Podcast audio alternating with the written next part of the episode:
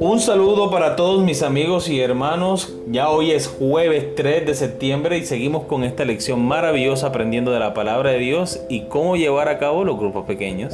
Así es, amor. Qué interesante que podemos desde nuestro hogar hacer cosas maravillosas por nuestro Dios. Así que, bueno, sigamos aprendiendo y sigamos alimentándonos de la palabra de Dios y de sus instrucciones. Con ustedes, Stephanie Franco. Y Eric Colón. Bienvenidos.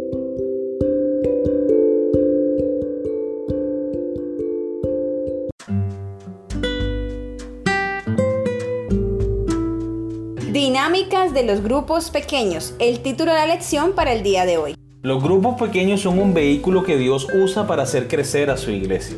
Son refugios seguros para que las personas expresen sus problemas y discutan preocupaciones mutuas. Brindan oportunidades para el crecimiento espiritual en el contexto de las relaciones afectuosas. Inicialmente, muchos no cristianos se sentirán más cómodos participando en una reunión de grupo pequeño en un hogar que asistiendo a un servicio tradicional de la iglesia por primera vez. Muy bien, vamos a la primera pregunta.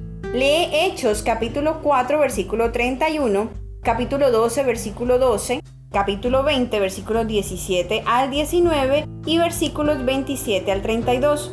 Enumera los diferentes elementos en estos grupos del Nuevo Testamento. ¿En qué actividades participaron estos grupos? Hechos capítulo 4 versículo 31.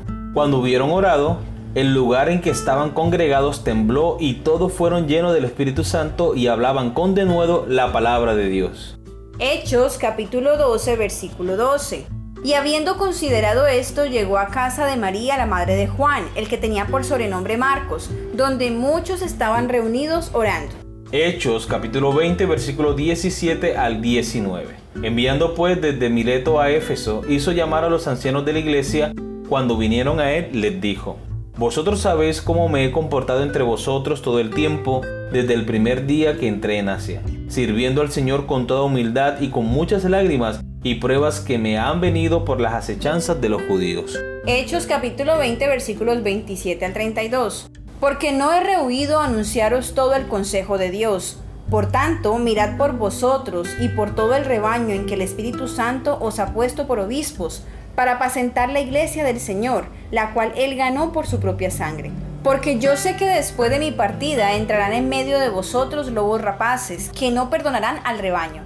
Y de vosotros mismos se levantarán hombres que hablen cosas perversas para arrastrar tras sí a los discípulos. Por tanto, velad, acordándoos que por tres años de noche y de día no he cesado de amonestar con lágrimas a cada uno. Y ahora, hermanos, os encomiendo a Dios y a la palabra de su gracia, que tiene poder para sobreedificaros y daros herencia con todos los santificados. Muy bien, recordemos la pregunta. Enumera los diferentes elementos en estos grupos del Nuevo Testamento. ¿En qué actividades participaron estos grupos? Principalmente eran grupos de oración, oraban los unos por los otros por las distintas necesidades y por algunas situaciones difíciles que se presentaban en la convivencia de la iglesia y de pronto en situaciones sociales que se vivían. Muy bien, continuamos con la lectura. Los primeros cristianos se reunían para interceder por los demás, orar por preocupaciones mutuas, compartir una cálida comunión, estudiar la palabra de Dios, capacitarse para el servicio, ayudar a protegerse mutuamente contra los falsos maestros y participar juntos en actividades misioneras.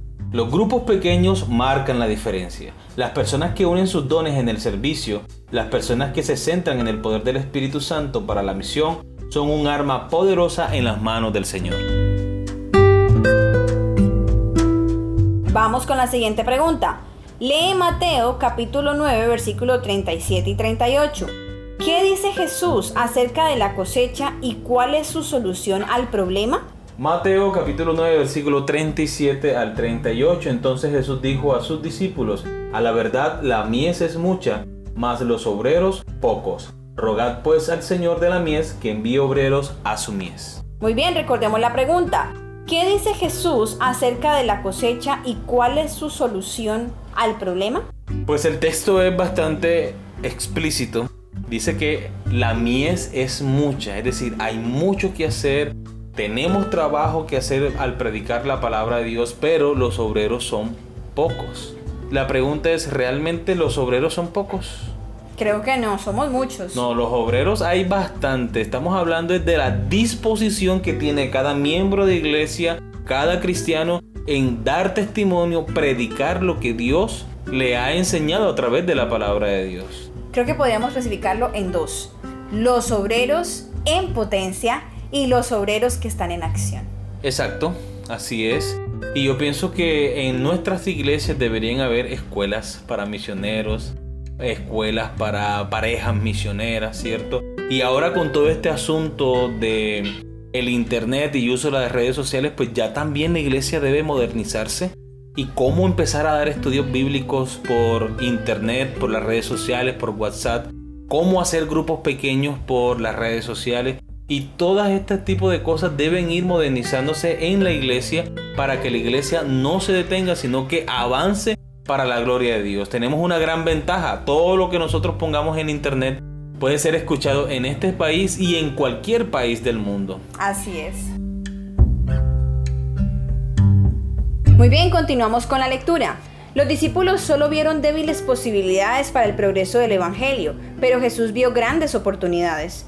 Compartió la buena noticia con ellos de que la cosecha es abundante y luego señaló el problema, son pocos los obreros. Mateo capítulo 9 versículo 37. La solución de Cristo fue orar al Señor de la cosecha que envíe obreros a su campo, como está en el capítulo 9, versículo 38. Los grupos pequeños son una respuesta a la oración de Cristo y aumentan exponencialmente el número de trabajadores para la cosecha de Cristo. El interés principal de todos los grupos pequeños efectivos es el testimonio y el servicio. El ministerio en grupos pequeños pronto se extinguirá si su enfoque es interno y no externo.